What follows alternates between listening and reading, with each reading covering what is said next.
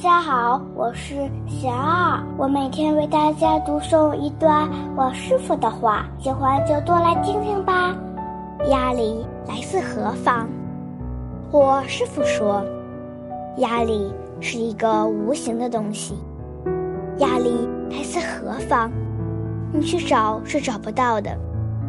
我们的内心被恐惧、迷茫的阴影所覆盖，甚至他人的一个眼神，都会成为压垮我们的最后一根稻草。深入探究内心，我们会发现，所谓的压力，都是自己各种莫名的妄想捏造出来的。放松下来，事情慢慢做。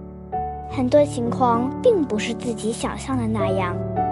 大家有什么问题，有什么想问我师傅的，